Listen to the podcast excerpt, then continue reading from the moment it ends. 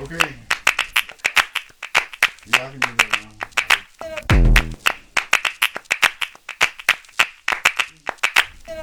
Okay. Yeah, I can do that now. Yeah, the doctor don't know, but New York was killing me. Okay. Yeah, I can do that now. Bunch of doctors come around, they don't know that New York is killing me. Okay. Yeah, I can do that I need to go home and take it slow down in Jackson, Tennessee. Let me tell you, city living ain't all it is cracked up to be.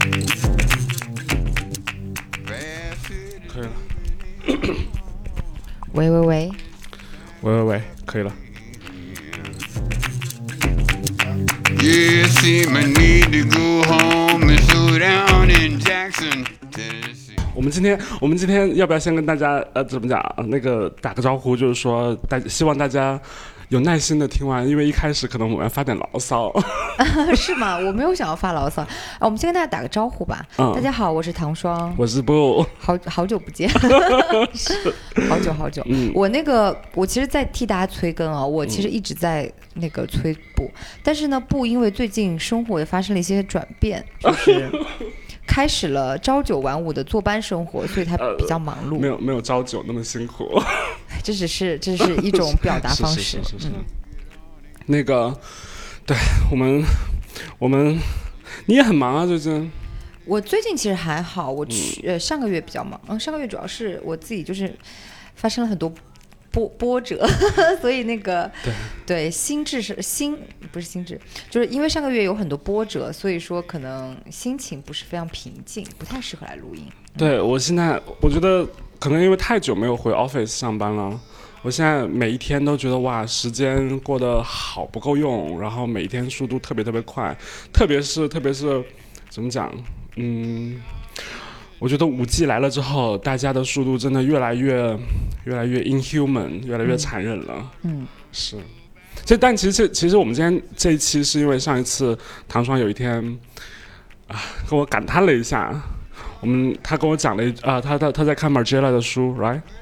我忘了，对，那天因为因为我们那个时候好像就是要录要录，然后很久没录，然后我都忘了是什么契机了。对那天你在看 Margiela 的书，然后你就感叹了一下，说：“哎呦，现在现在为什么现在的时装就不像原来那么精彩了？为什么现在一切都这么的无聊，这么的嗯浅薄？”哦，我在看马吉拉的书，然后我就看到好多好多现在的设计的 reference，、嗯对，所以我可能就，唉，生出了这种感叹吧。嗯，嗯但是我也不想做一个那种好像永远在抱怨现在的老人家，所以嗯，我我觉得其实也不是抱怨，我觉得，我觉得其实，我觉得其实一直我们都不是一个特别好像特别合时宜的嗯谈话节目。嗯这我觉得这是这也是为什么我们两个都很喜欢阿甘本的原因，因为阿甘本说当代人就是不是那么合时宜的，不是那么跟着潮流的。对我我我觉得嗯。我其实也在想一些问题，因为我常常会被人家批评嘛。那批评的一点就是说，哦、我站在一种嗯精英视角啊，嗯。就是，呃，总是要抨击我的对立面，然后，嗯、好像高高在上的感觉。嗯。那我在想一个问题，我其呃前两天听了别的一个 podcast，、嗯。是吴奇参加的，嗯。啊、吴奇就是那个现在他是单向街的，应该他是主编吧？嗯。嗯，那他有谈到就是主要是知知识分子，嗯。呃，公共知识分子的责任，嗯。嗯然后。当然，现在是一个扁平化的时代嘛，然后、嗯。呃，中心的呃有话语权的公共呃位于中心的有话语权的知识分子这个角色其实是缺席的，嗯嗯，对不对？我们不会像国外一样，大家都在看啊，齐泽克在说什么，嗯或者是都在看那个啊、斯蒂格勒，或者是苏珊·桑塔格以前、对吧，嗯在说什么？那现在是一个全民表达，然后每个人都可以发声的一个时代。然后呢，嗯。如果你好像站在比大众高一点的视角发声，你就会被呃诟病。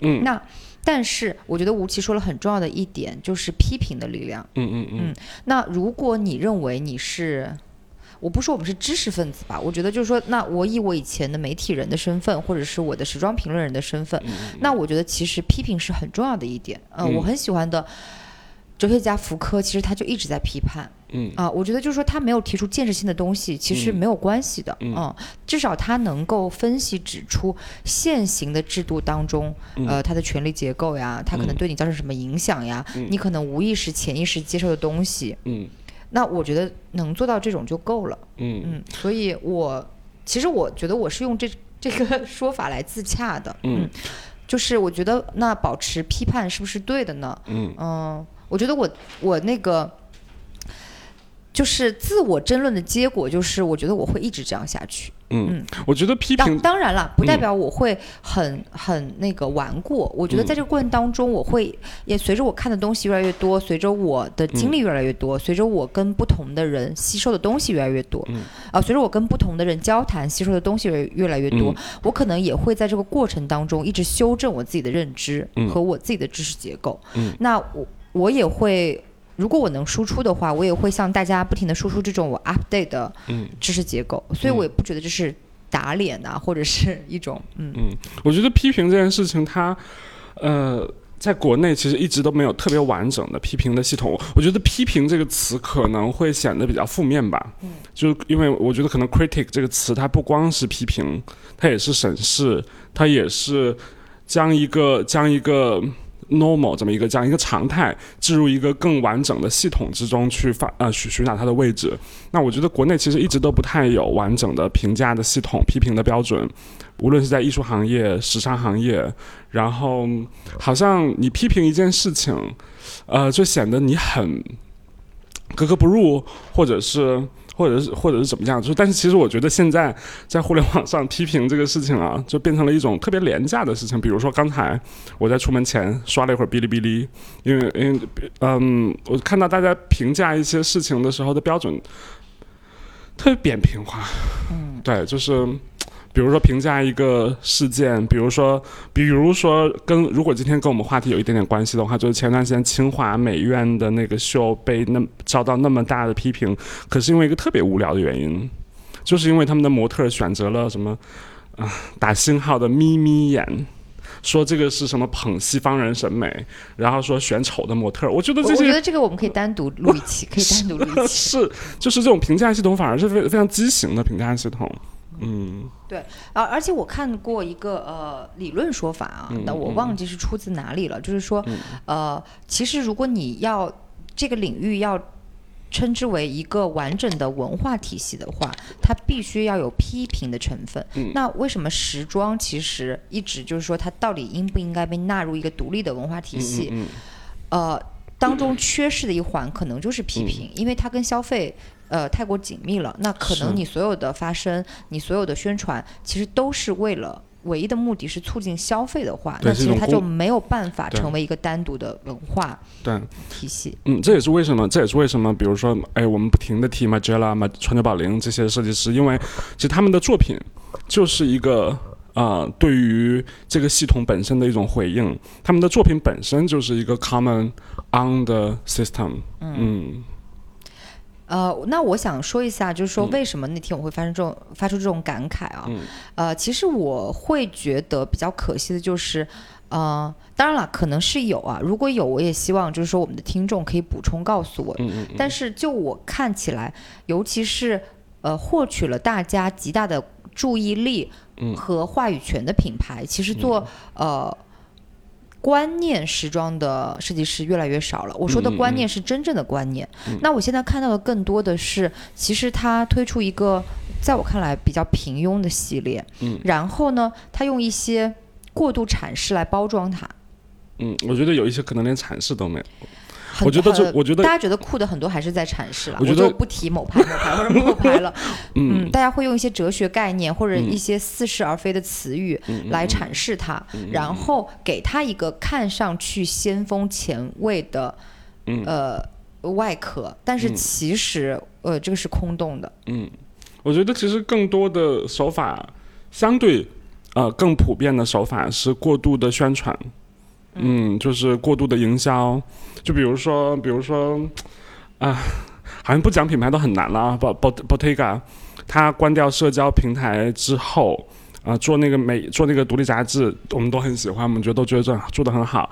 可是其实，在他关闭了他的官方社交平台之后，实际上他们更多的投入了和博主的合作，其实就是一种，嗯，其实你说他关闭那个有什么，有好像没有什么，就换汤不换药吧，新瓶装旧酒吧。嗯，就是它其实是反而更加呃多的去 seeding 博主在别其他人的平台那里露出了，嗯。所以对我来说，嗯，可能有过度阐释的部分，但我觉得更多是过度宣传，嗯，铺天盖地的，嗯。嗯。我还记得那个时候，呃，K C K C Horn Horn 写那篇文章《The Business of Style》，它里面就提到了这些事情，就是提到了在近年来，啊，品牌对于所有渠道的这种管控越来越严格，然后其实是限制了大家的想象力了。对，那我我觉得就是说，当以前我们所喜欢那批啊、嗯。设计师啊，像我们说川家宝林也好呀、嗯。说 Margiela 也好，嗯。然后呢，呃，就是他们做的设计，真的你是可以当成一个文本来分析的。嗯嗯，就是我觉得它达到了一个概念上和形式上的统一。是，嗯，就像我们之前也跟大家聊过，就是 Margiela，比方说，呃，他当他在探讨我觉得时间的问题的时候，那么他拿过去的 vintage 的呃衣服，然后来做拍摄，然后再把这个拍摄的图案印在新的服装上，然后做一个系列。那我觉得这种观念其实。第一就是呃，跟这个设计师的表达一直是持之以恒的，包括他怎么做他自己的呃 studio 啊，怎么做店铺啊，因为他也把那种老的建筑印在新的墙上来做墙纸嘛。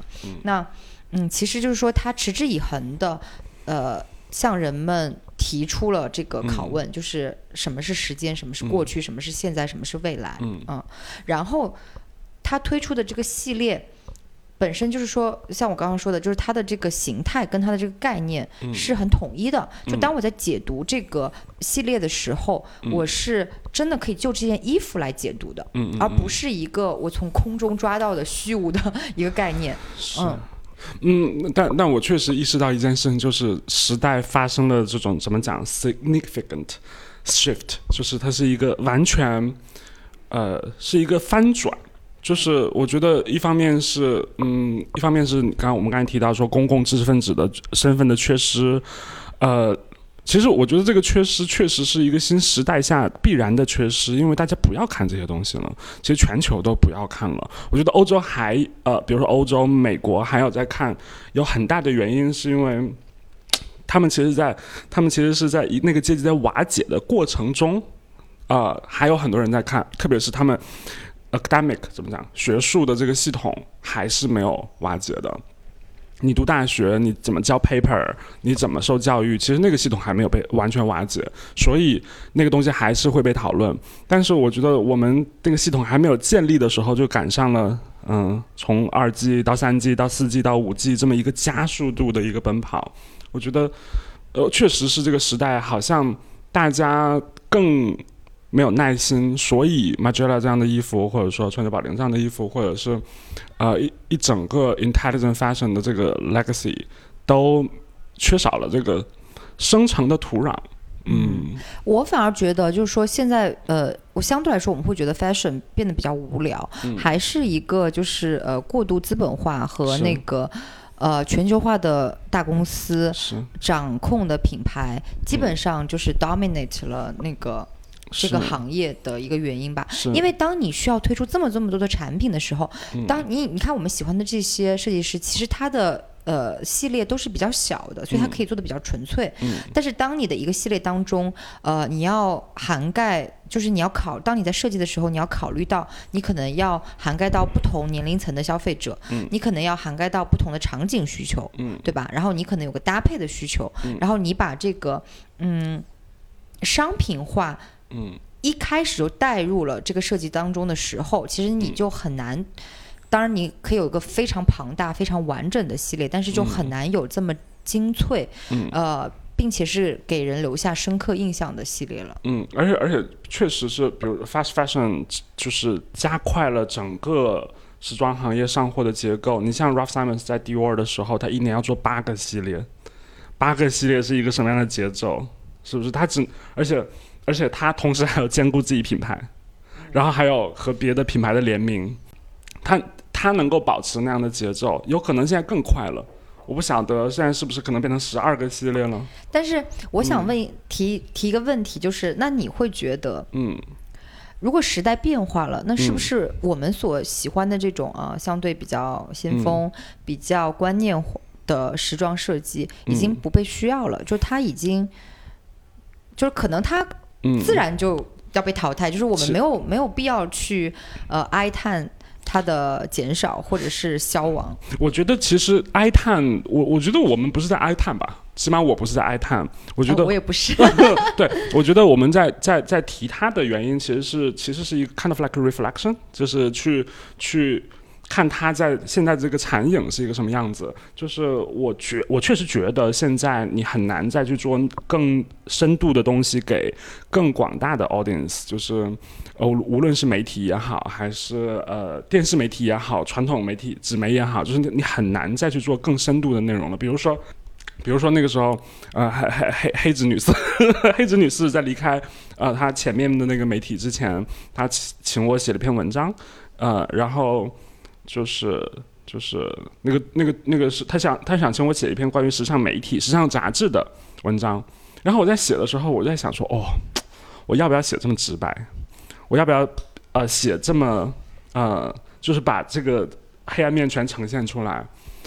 后来我，你知道什么东西让我写下去了吗？就是我一想说，妈的，反正也没人看，写吧，就是 就是，反正可能实际在真的在就是去会去买这本杂志，呃，是放在他们半年刊里面嘛，但就是实际会去买这个杂志的人会有多少？会看买了之后，除了看图片之外，会看文章的人有多少？所以我想说，既然没有人看，那就随便写，越越猛越越猛烈的写越好吧。就是，但我觉得对于衣服来说是同样的一个困境，就是如果你有追求，你的受众已经发发生了一个不你不可能不去面对的一个转变，嗯嗯，你这个时候还用过去的方式，肯定是不合时宜的。嗯，但是就是其实对于创作者来说，我觉得是一个新的要求，就是面对这样的受众，你怎么依然给出有营养的东西？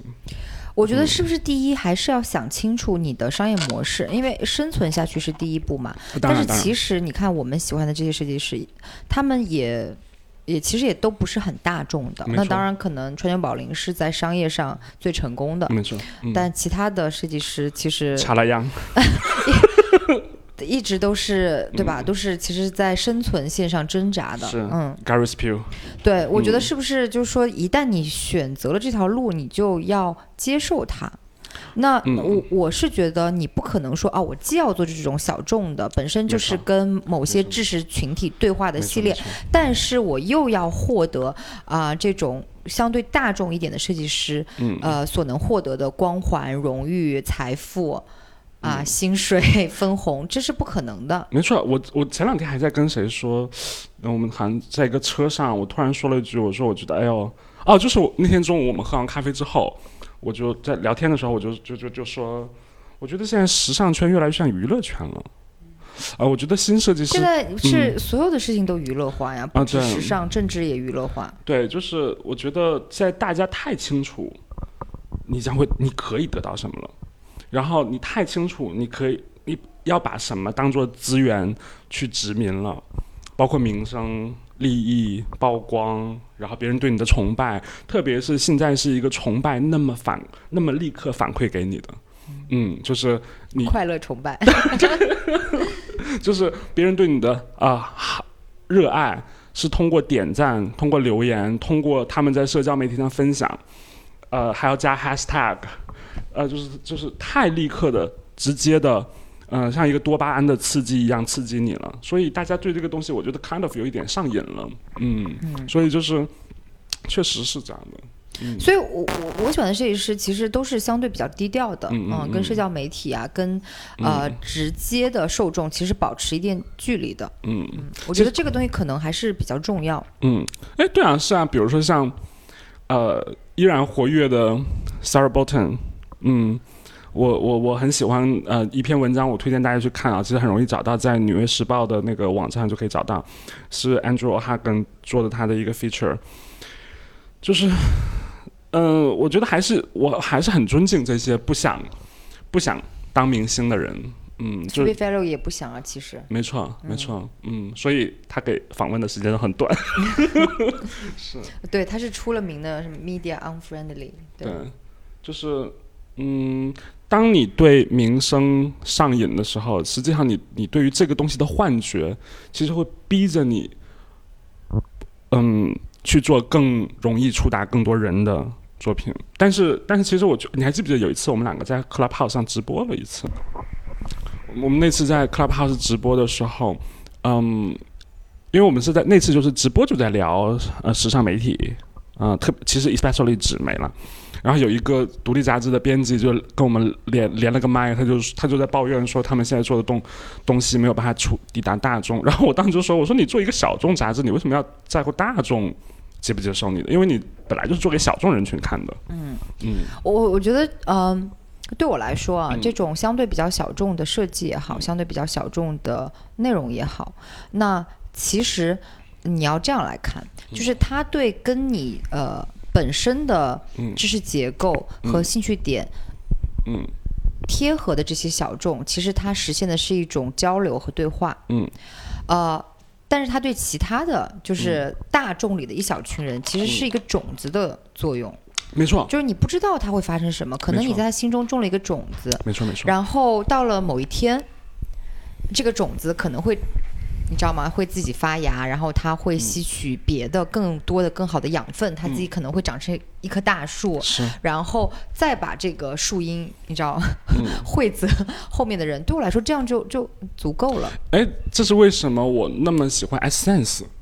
嗯，就是因为那个零三二 C 的主编 Joke、去呃 SS 和呃包包括那个呃前任的 Nike 的呃 Art Director Eric 胡两个人一起去为 S N 做改版的时候，他们将强视觉和强强内容同时加入了一个购物平台，就是。呃，我就算不去买东西，我也会经常刷刷他们的首页。还有像以前 Collette 的官网，我就算不买东西，我也会打开它的官网，因为他们的官网上有一个音乐电台，那个品味 excellent，就 就是，嗯，那就是你说的，我我们种子，嗯，对，有时候我在想，那其实消费，因为我们不可避免的是活在消费社会嘛，对吧？那我们也不可避免的，呃，那对于绝大多多数人来说，就是消费就是表达你自己，然后或者重塑自我身份的一种手段。嗯那我也是在想说，那呃，相对于抗拒它，嗯做一个嗯 当代社会的影视，那我们是不是其实是可以利用这种人们的消费习惯和消费平台，嗯去散播你想散播的种子呢？其实可能这样才是，嗯，怎么讲？听上去是比较折中的方法啊，但是是、嗯可能是相对来说比较比较正向一点的，比较积极一点的。嗯，其实其实我是非常呃。对对对对，也也不能叫点名表扬，应该说点名表达自己的 respect。就是我其实非常 respect 王一阳王老师在做的这一切的事情，包括包括他们他们的买手店，包括他们啊、呃、像我我刚刚才去买了一把扇子，对有有点贵哦，我想说，但是我还是支持了。啊，你去三个三买的，对，啊对，就是他们我我只我认为那个价格有点贵。是嗯但是考虑到他们呢，嗯。就是呃，因为我自己也开过买手店，是。就是考虑到他们其实完全没有真的就是嗯。为了零售没错，去呃去谋划很多东西，然后呃，我觉得他们的产量成本来说，你知道吗？就是，是所以我还是决定支持。比比如说，他们其实像克里克里那个系列，就是像像像像素然 Zuk Zuk Zuk Zuk 还是 Zuk Zuk Zuk，反正就是这个吧。素然这个品牌，其实他们有很多东西是非常非常良心的，比如他们克里克里系列，嗯，呃。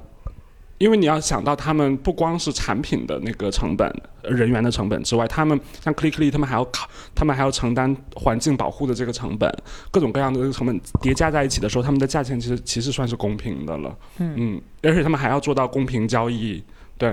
然后特嗯，因为前几天我带了，呃，就是我们那天喝完咖啡之后，我带了别人去看，呃，In the Park 的新店，然后去看三个三 Project 这些店铺。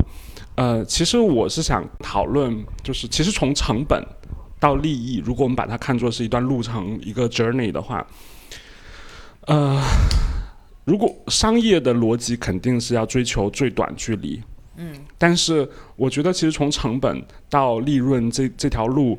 嗯，像素然、像川久保玲，他们其实走的其实不是最短距离，但他们也走到了，嗯，而且他们也走的不差，嗯，但他们走的是一个最美的距离，嗯，就是嗯。然后我我其实一直在想啊，就是说为什么这些嗯。我还是叫他观念设计师吧，做的东西就是会让我比较着迷，然后我这么喜欢，呃，并且我认为现在大家还需要，就是我刚才其实提了这个问题嘛，那我自问自答，我认为还是需要的，就是我觉得首先呢，嗯，人类生存是有永恒的困境的，是，呃，哪怕在今天我们变得这么 cynical 的时代，我们还是需要解决一些我们的。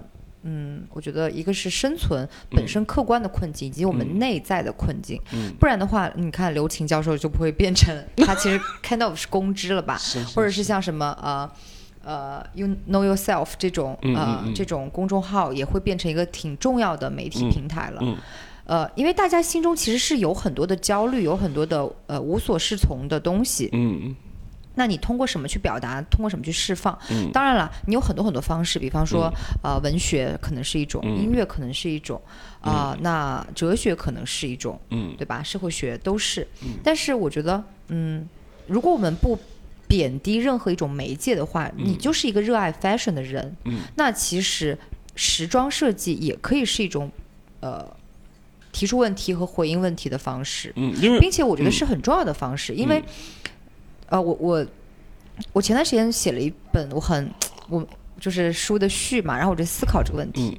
那其实我觉得，相对其他的物品的设计来说，时装设计是一个很玄妙的东西。就是说，它既是一个 呃冷冰冰的东西，一个无生命的物体，但是由于它跟我们人体的关系太过于紧密，所以说，我觉得它比一张椅子。呃，一张桌子，嗯，都都要都要微妙一些。我不知道你明明我明白你的意思。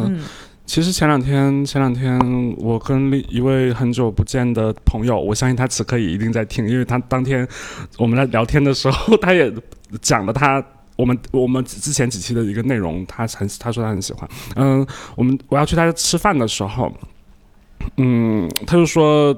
我们在他家吃外卖，然后我当然是没有问题啊，而但是因为我主要是去见他的，但是我们两个在说这个事情的时候讨论了一件事情，就是我觉得其实和人非常非常相关的两件事情的工业化带来的这个后果，其实有一方面是我们无法承担的，一个是衣服，一个是食物，嗯，就是现在你我们已经我我相信了大多数的。嗯，在城市生活的年轻人，特别是你工作很忙碌的年轻人，你午餐、晚餐都不是自己做，也不也很少。就如果你在外地工作的话，你也不是吃家人做，你吃的是一个可能是一个料理包的食物，嗯，或者你可能吃的是一个便利店的食物，或者即使现在餐你点外卖的话，那其实我们大家都很清楚，呃，那个外卖都是半成品加热的一个东西。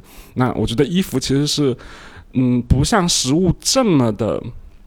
啊，彻底的和我们的身体有那么直接的关系，它可能会塑造我们都，但它其实也是在另外一个层面，只不过一个在内，一个在外的在塑造我们。所以，当衣服这么快速的以这样残忍的速度去工业化，其实确实大家越来越会忘记我们和衣服的关系究竟是什么。嗯嗯。对，而且我觉得就是说，不管我们多么酷的想要说啊，我爱穿什么就穿什么，或者是大家爱选择什么就选择什么。可是如果你百分之百的诚实的面对它的话，其实你穿的风格，嗯，绝对会影响你的人，你的人对你对自己的感受，包括你的行为举止，包括因为它也会影响大家看你的感觉。没错。然后这个感觉投射在你身上，也会影响你。没错，就是嗯，因为有很多东西其实就就很像《Lie to Me》里面讲的，你的微表情，你怀疑的时候你会摸摸鼻子，你你你你说谎的时候可能哪个地方会动一下，这个东西你可能自己不知道，but it's visible。就是衣服其实是一样的。我跟你讲，我上班这段时间最大的一个心得，因为我们 office 在三十几楼，然后我要去一楼抽烟，我就要来回往返，所以我就要不停的看到在 office 里面的人穿什么衣服，拿什么包，我就一直在观察这个东西，因为可能我就是一个这么喜欢时尚的人吧。我发现最大概率的出现的东西呢，不是廓形，不是材质，而是 logo，就是可能一个巨大的 Balenciaga 在一个非常非常普通的一个牛仔衬衫上，或者是一个巨大的 Fendi，那个 Fendi 已经盖掉了那个包的三分之二了。嗯，可是那个包的设计却是一个非常非常 minimal 的一个设计。嗯，就是，然后我就在思考说，为什么呢？为什么会这样呢？我自己得出了一个结论，我跟你探讨看看啊，就是因为我觉得，嗯。时装有一个非常重要的功能，就是快速的、不说话的情况下就告诉别人你是谁。嗯嗯，你穿无论你穿什么，你穿极简，你穿朋克，你穿嗯、全身一全身黑，就像巴伦西亚嘎的秀场一样，就是全身黑或者怎么样，就是你就是都是你不需要讲。你就已经在告诉你别人你是谁了，但是有我确实觉得说现在这个是嗯、大家的相处的这么短平快，然后你确实很快速的要建立一个自信，就是一个给别人一个很好的 first impression。那可能廓形材质不能做到这个，但 logo 可以。就是所以我，我我突然从这个每天上下楼抽烟的这个过程里面，看到了当下的，嗯，我不能说年轻人，而是说当下的大部分的呃消费者，其实是非常需要别通过衣服来获得力量的。嗯对，所以我，我我为什么要特别提出这个东西呢？嗯我就想说，呃，很多人在我们相对比较严肃或者是比较阐释系统化的去聊聊时装的时候，就会觉得你你这样有必要吗？就是啊，大家爱穿什么穿什么，对吧？这是一种非常臣服的讲法。那我就觉得，如果大家跟我们一样，就是嗯你是对设计感兴趣，嗯你对嗯。创作者的表达感兴趣，嗯。呃，你对创作怎么样反映这个世界感兴趣的话，嗯。那其实我觉得是我们第一要务要做的，就是把这种城府的表达给拿掉。你要认认真真的思考，没错，到底客观事实是怎么样的。那很多时候，我不觉得大家是、哦我爱穿什么就穿什么，嗯。就是呃，你其实完全就是这种没有思考的下意识的选择，嗯跟你其实是完全有意识的嗯，自由是两回事情，但是人们往往混淆这个事情。哎，我很喜欢，嗯，我好朋友绵绵的一句话，他说一切都是物质性的，可是同时一切又都是精神性的。嗯，就像这就其实就是很像在回应你刚才说这个话。对，就是现在你，比如说现在年轻人，大家啊、那么喜欢选满身的 logo，、这么喜欢选这种很潮的设计，不是因为哦我们是年轻人，我们想干嘛就干嘛，不是这样子的。所有的东西都是呃这个媒体啊，呃，然后周围的你知道就是广告呀、宣传呀等等给你的潜意识的一个洗脑，然后你。如果自己没有任何的思考，没有任何的筛选的话，你就会下意识的做出这种、就不叫下意识，无意识的行为吧。我我其实比较希望就是大家可以，其实我不介意你，你可以喜欢，就是我是不太喜欢大 logo 的，但是你喜欢大 logo 也没有关系。但是我觉得是你是无意识的喜欢大 logo，无意识的选择这个商品，还是你是真的自由的选择的？我说的真正的自由选择的，这个是有区别的。我想起那个呃，Steve Jobs 呃的一个小故事，是他和他太太两个人要决定买一个洗衣机，然后他选了很久很久，对不对？我记得这个故事，对他。每呃连续一个星期，每一天晚晚餐的时间的话题就是我们要买什么洗衣机，从设计到呃它的功能啊、究竟有这个功能究竟有多少我们用得上？他其实想，他其实有钱到想买什么就买什么，但他连选一个洗衣机都很慎重。就是我绝对没有鼓励大家做这么严肃的 shopper，因为我会觉得，就是对我来说，我会觉得，呃，我不希望购物成为大家的负担了。那有些人他可能是享受这个过程，嗯当然享受的这个挑选和研究的过程。但是如果你对每件事情都这样，我认为嗯它其实也是有点过度啊，就会成为一种负担。对，但我我我是我说我我其实很想讲那天我昨天晚上跟你讲那个故事，啊，那个 A P P 的那个故事，其实呃，不要了，这个这个，但但是我想说的嗯就是，我觉得就是不加思索的嗯狂买满足自己一时的这个欲望，对我来说嗯是一件非常俗气的事情。就是我可能不太鼓励大家这样做。嗯那一方面，我觉得他是对自己的不尊重，然嗯后他其实不能。呃，他不能从根源上解决你心理上的一些问题，反而会助长你的贪欲和不节制。嗯另一方面，我觉得，嗯，就像你刚刚说的，如果我们从社会学的角度嗯嗯嗯，来讨论，因为你做的每件事情其实其实都有因果的嘛，没错，对吧？嗯那呃，过度的贪婪，过度的去助长这种嗯工业化和嗯这种消费主义，嗯我觉得这真的是很不好的。嗯嗯，我觉得嗯就是，但说到底啊，我我始终觉得就是你说，因为我们今天讨论的这个好像好像把这个责任。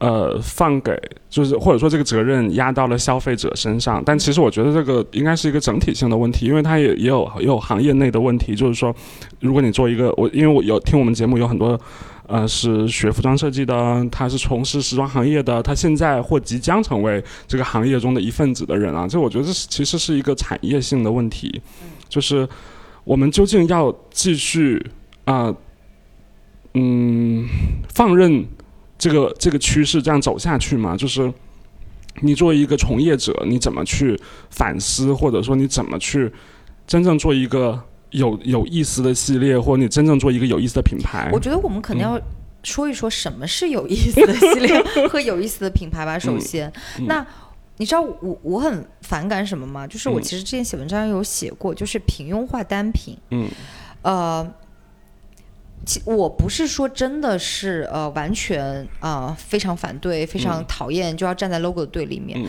可是今天我们面对的情况就是，很多时候真的一嗯。个特别平庸的东西，比方说一顶棒球帽、一嗯件 T 恤，嗯。可是就是因为它打上了这个 logo，、嗯。它就可以被。就是它的溢价就蹭蹭的往上，你知道吗？然后它就变成了一个嗯，可能大街上人手一件的潮品。嗯。就是我其实挺讨厌这个现象的，因为我觉得首先这是一种，我觉得对于创作创作者来说，首先这是一个太大的陷阱和诱惑了，嗯。嗯，那个我我前两天在会助长助长不好的创作思维。嗯，我我前两天在跟一个一个一个创业者，一个一个时尚品牌的创业者讲说，我说嗯我们真的不能小看这几块布，就这几块布，就是这几块呃 fab fabric，就是嗯它其实要回应的问题非常多，它有它要回应欲望的问题。它要回应虚荣的问题，它也要回应我们如何呈现自己，如何 fit in，它也包括了我们要如何承担环境的责任，呃很多很多议题都其实都融融融在这几块这几块布料里面。呃，所以所以确实，嗯，一个好的系列，它要解决的问题很多，可能现在大家也不允许自己有那么多的思考。我我觉得我们嗯。也不要给设计师这么大的这个嗯。负担和嗯任务了。就对我来说，我我觉得一个系列是不可能解决这么多问题的，但是它只要真诚就可以了。嗯。对，就是一个真诚的系列是最重要的。那我觉得我们可以从不同的维度来说，也不是所有的设计师都要做观念设计师，对吧？就好像艺术来说，嗯。那你你你你有观念艺术，你有、嗯。你有就是别的类型的艺术，嗯那呃可，是像 Phoebe Philo 的系列，它就不是观念对它不是观念，但它其实非常好的回应了我们刚才聊的所有的这些问题，包括欲欲望。你知道嗯呃，我为什么？因为我作为他的嗯消费者，嗯那首先我为什么喜欢他？嗯就是呃，除了它的设计来说，嗯我我对我来说，它的品味我是非常非常的认、嗯认可的。嗯呃，还有就是它的 quality 真的很好。它的就是曾经有设计师就把他的一个系列直接发给我看，嗯。就说他的那个呃裤头，嗯。说你看呃就是老的 Celine 的裤头嗯。有大概。四五种不同的那个拼接方法和那个反正设计方法，然后这么小个细节，因为我们其实如果自己不是设计师是不会注意到的。他说一般来说，你为了追求就是快速的呃量产呐、或者是你你为了追求一个呃效率，是不会这样去做的。嗯。但是老的司令，它就为了贴合不同的设计，嗯。会真的在这个小细节上是这么多种。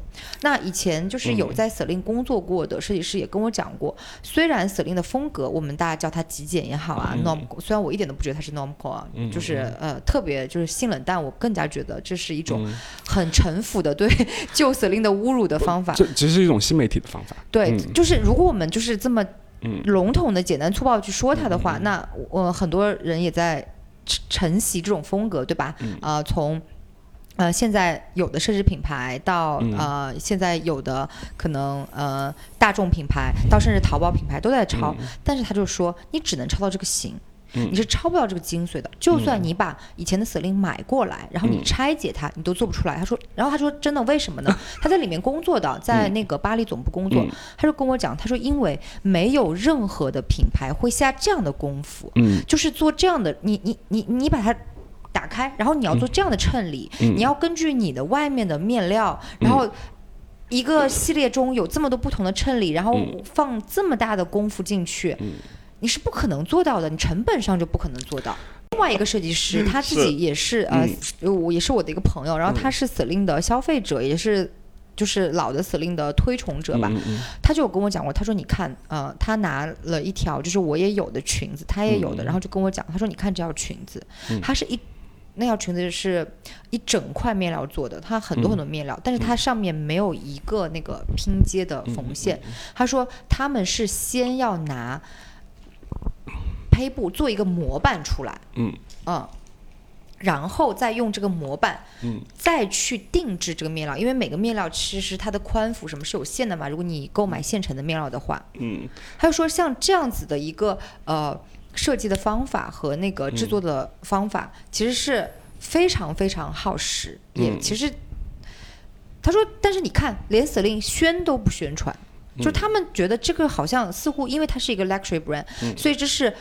必须要做到这样子的，对他都不屑于来讲我的工艺多么厉害。对，但它也非常昂贵了，它只是否特定的某一个阶层的女性，就是就是，但是我觉得但是他是真诚的，嗯就是说他不会把一些其实非常工业化、很流水化，就是这才是我讨厌的。嗯就是你把非常工业化、非常流水化、非常简单就可以制作的一些东西，然后放一个 logo，然后你就嗯卖同样也不便宜的价格啊。其其实那个。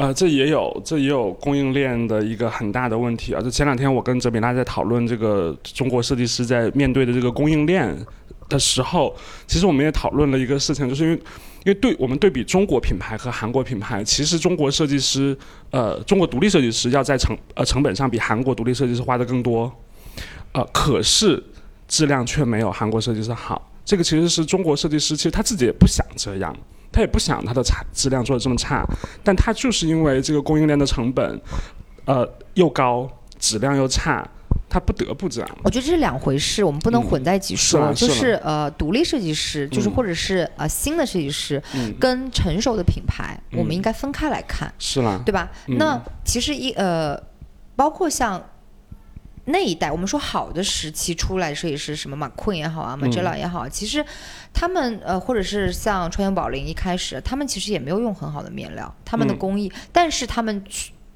就是我觉得我们对他的评判标准要要不一样。那嗯今时今日，我觉得独立设计师你有两条路走，嗯一个就是你你要么做一个相对商业化大众的品牌，那你就要把攻克供应链作为你的最重要的目标，你要做到性价比。嗯你不能在这里哭喊说啊，这个供应链，因为没有人是要过来主动给你喂奶的，对吗？嗯如果你连这个都做不到的话，嗯那你为什么要在有这么多品牌、嗯这么多商品的现金，还要推出一个新的品牌呢？对，但是你知道，其实在中，你如果你是就独立设计师用中国的这种呃 production 的供应链的话，可能一个衬衫、一个一个西装，它就是要卖到三千以上。但韩国就是可以做到，独立设计师用韩国的本土的 production 的供应链，它的价钱就是可以做到一千多。然后又来了，我嗯觉得如果你不走这条路，你嗯你不在那个性价比上。因为其实你提供性价比，你做的是一种服务，对吗？是是你的你的这个品牌其实更多的是服务功能。嗯那么如果你是想做一个表达的功能，或者是一个 leading 的这么一个品牌，那就是把你的观念做上去啊。真的，我是这么觉得的。那嗯。因为一开始我们喜欢这些设计师，Magella 也好啊，呃，我又要提这几个名字，就他们没有人是因为 quality 买它的，或者性价比买它的，对不对？没错，不，even 像 Prada，大家都不是因为它的性价比对啊，大家都知道 Prada 质量就这样啊。对，就是买它的尼龙包都不是因为它的性价比，嗯，是因为它用一个很廉价的材料做出了很高的强度，嗯，对，所以我觉得就是大家可能，呃，所以我才说我们要定义一下嘛，对吧？嗯那什么是好的观念化的设计啊、嗯什么是真的可以打动人的？嗯那其实我觉得打动这件事情，并不一定说要在 qual 呃 concept 或者说怎么讲观念上做到那么那么高的水平。其实我觉得，嗯，很可能你做一件嗯高质量的。呃，比如说像阿克尼的东西，其实很多时候都挺打动我的。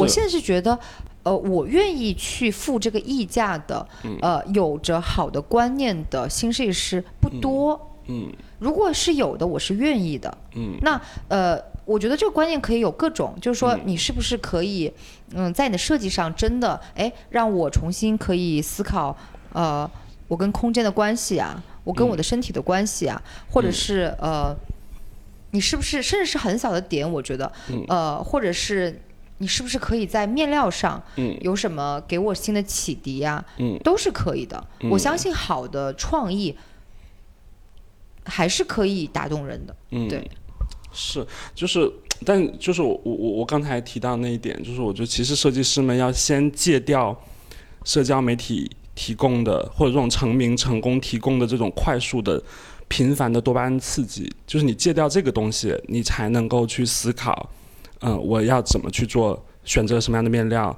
选择什么样的观念，怎么呈现一个系列，就是无论是商业品牌还是还是独立设计师品牌，我都觉得不要那么说教了。我我觉得对我来说就是、呃，真诚最重要。嗯真的就诚恳。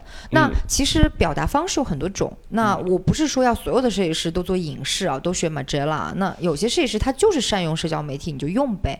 嗯但是就是说，那我觉得，我觉得善用，我因为我刚才讲的那种嗯对于那个东西的上瘾，其实是一种滥用。我觉得善用和滥用是两件事情。对，嗯这也就是不真诚嘛。就是说，嗯你其实没有真的可以推敲的观念在背后，嗯你没有一些新的东西在背后，嗯，但是你却过度的宣传它。去 pretend，对，嗯，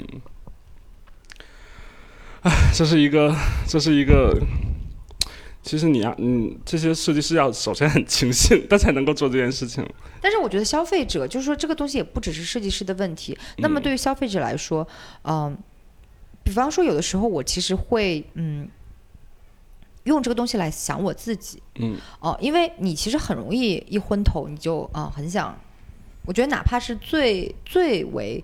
严谨的消费者也会有这种情况发生的，因为其实嗯购物也是一种乐趣嘛，对吧？嗯对吧？它是一种，也是一种心理代偿。那，嗯，我有时候也会用这个东西来要求我自己嗯啊，就是我是不是嗯 能够做到比较 honest 的购买？嗯是不是我真的呃是嗯欣赏这个设计的，或者是我嗯欣赏这个理念的？嗯，还是我只是在发泄一种情绪，或者是在跟风而已？嗯嗯对，没有买卖就没有伤害。而且我觉得，就是有的时候，呃，如果我不把，那我们刚刚说，呃，时装好像成了娱乐，对吧？嗯那我觉得你作为消费者来说，就是你你看待时装的方式，如果你不把自己当成一个百分之百的消费者，什么是消费者呢？那就是所有东西都是可以买来的，嗯你只分成有钱和没钱。嗯然后所有东西都是为你服务的。嗯那我我有时候会跟我自己说，我能不能在买东西的时候，把我这种上帝心态，呃，就是也不叫上帝心态吧，就是把我这种这么傲慢的心态给给扔掉呢？嗯那我觉得，如果你把这么傲慢的心态扔掉之后，你就会愿意花点时间嗯去搞搞清楚，哎，这个设计师的理念嗯。啊、你买的这个东西它背后的观念，我我前两天去逛了某品牌的店铺，然后其实是其实是为了去看它的呃衣服的实物，我必须坦白的讲啊，他们呃那个品牌的面料都选的非常精确。所我所谓精确就是那个，比如说它的 T 恤的磅数的那个、那个、那个、那个、那个面料的厚度、重量，它的一件西装外套可能选了一个巨一个一个尼龙的一个材质，那个选的都非常好。但是我有一点点厌倦的是，它每一个产品都在告诉你我穿什么品牌，它会用各种各样的方式把它品牌呈现在衣服上，就是。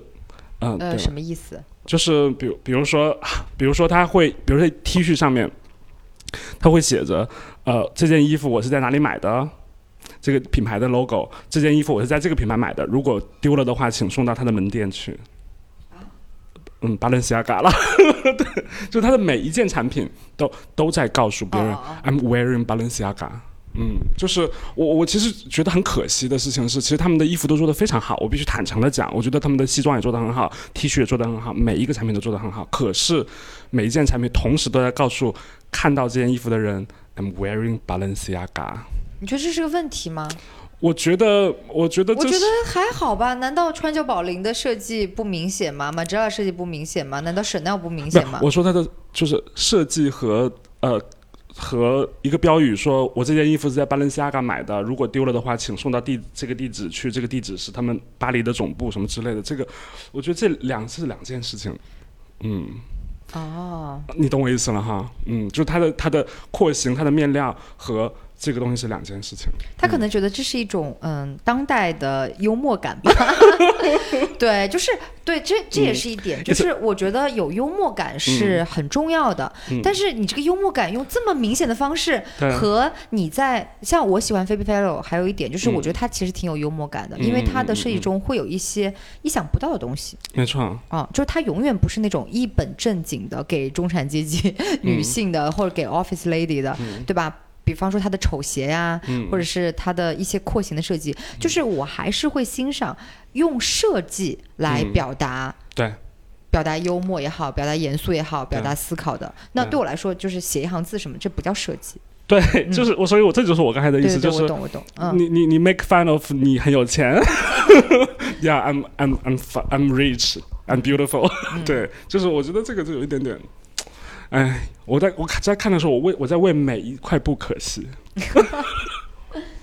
是，对，说说起来，我觉得我们在缅怀的或者是在期待的，还是稍微深层一点的东西吧，可能，嗯，对对吧？就是能够让人，我觉得都不要说是很沉重的思考了，就是可以稍微思考一下的东西。不，其实其实我 in the way，我觉得我我我我我坦诚的讲，我觉得我觉得优衣库做很多时候做这个事情做得非常体面。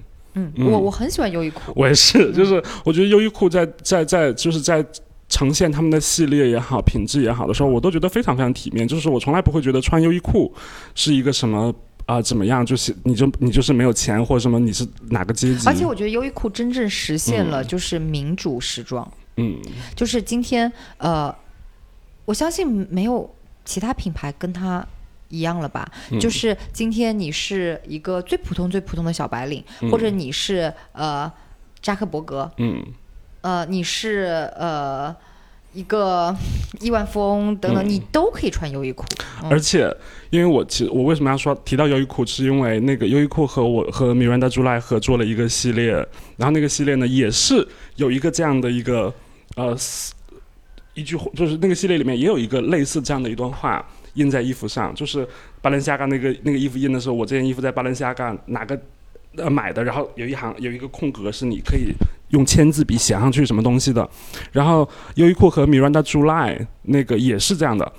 他可是他写的是那个 Miranda July 在 T 恤上写的是这件衣服是我的最好的朋友一个空格，你要把你最好的朋友的名字写在你的衣服上。这个是这件衣服是我最好的朋友谁谁谁买给我的，而他身上穿的那件是我买给他的。啊就是我就觉得这种就会我 I will call it design。啊，对，其实嗯因为它其实跟呃很多女性艺术家，嗯嗯嗯，就是他们做艺术的方法其实是一脉相承的。是嗯，对，就是我觉得，所以我觉得 in a way，我觉得优优衣库的这个方式比巴伦西亚嘎的要体面的多。嗯，因为他不是在用一个我穿了哪里买的衣服来告诉别人我是谁。嗯。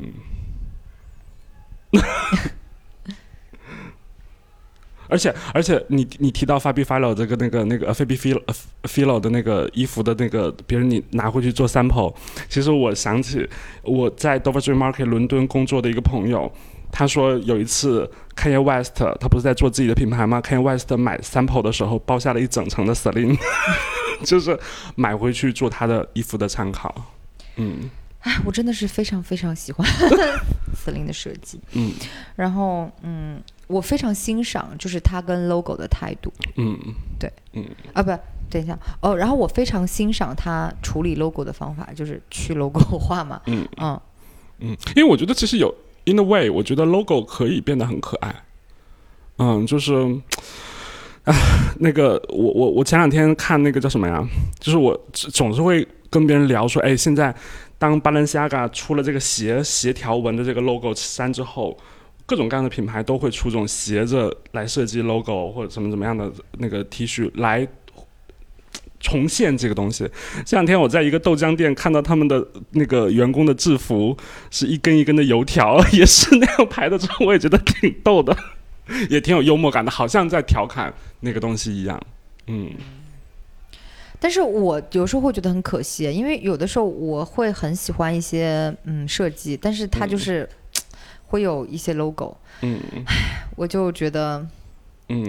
比方说我我其实现在是非常喜欢 Prada 的嘛，嗯但是嗯我都会觉得它的三角标 logo 出现的太过频繁太多了。嗯。那呃，我是真心喜欢这个设计的，嗯。呃，我也就是自从 Ralph Simon 加入之后，我也我也买了。买了一些，嗯。嗯，因为其实我是不太穿以前，虽然我很喜欢 Mugler Prada 作为设计师本身，但是我个人的风格我是不太穿那种比较复古的印花的。嗯那我我更加就是我个人的穿着品味上来说，更喜欢呃 Ralph Simon 这种比较、呃对比较嗯。当代化的这种呃设计和审美。嗯。那可是有的时候我觉得很不舒服，因为我穿了一件衬衫，对吧？上面有它的 logo，、嗯。那可能这个鞋上面也有一个 logo，、嗯。然后那个包，那嗯包虽然变成爆款包了，但是我是真的很喜欢那只包的设计。嗯。嗯因为就是它的整个的外形，包括它用的材质，然后它的轻便程度等等，都很符合嗯。啊、我的审美，嗯。我才买的。嗯可是当所有这些东东东西拼在一起，我就很不舒服，嗯。因为真的 logo 太多，我身上出现了可能三三个嗯。Prada 三角标，我觉得非常荒谬。嗯。嗯，我们那天在聊到这个话题的时候。呃，就是你那天发我那个 Magella 那本书的时候，你还记得我发了你一篇文章？那篇文章是那篇那篇文章，呃，翻应该翻译成平新平庸主义在时尚行业成为新常态。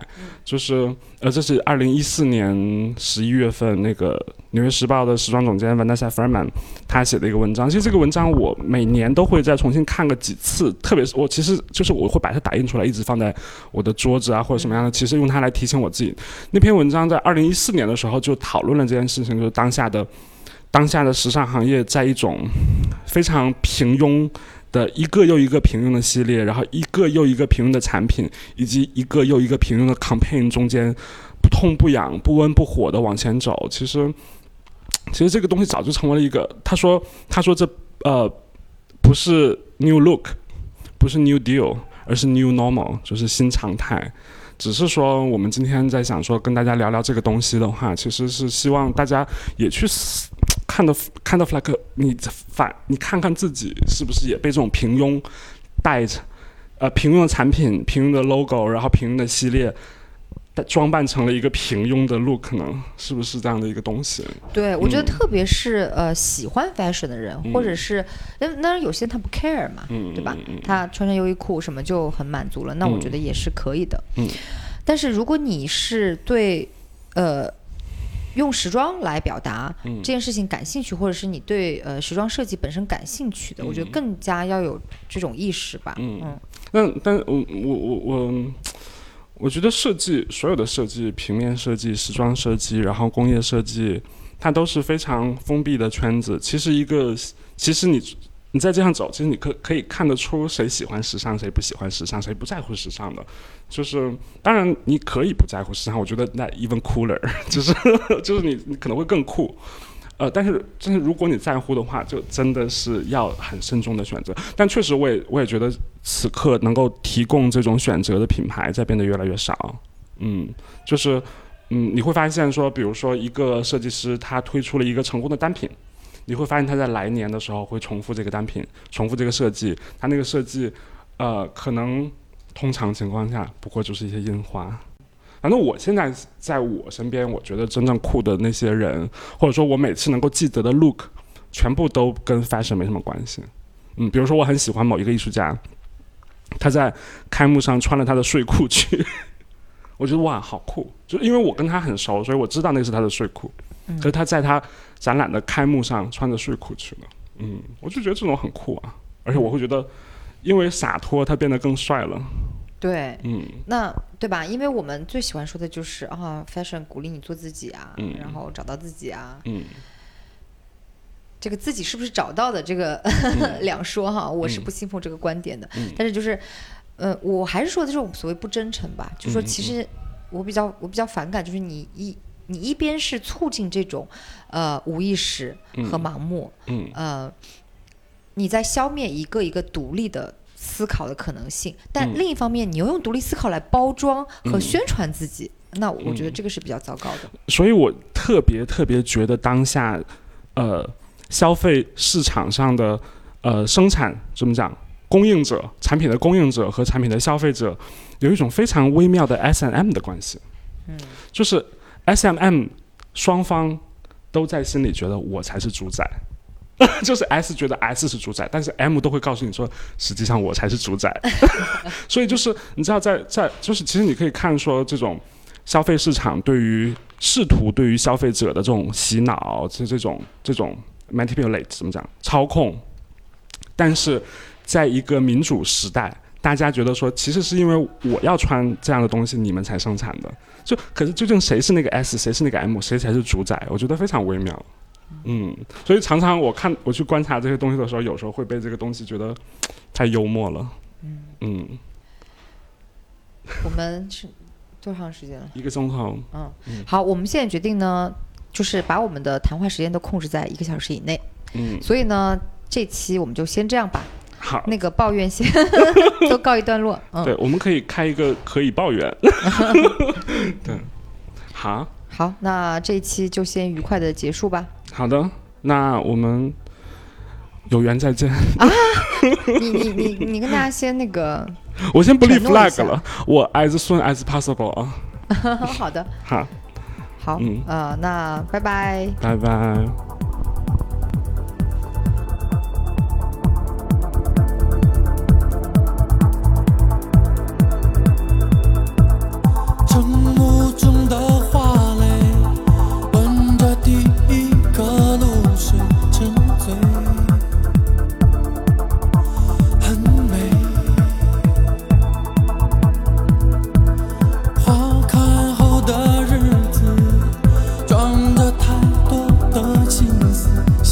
谁？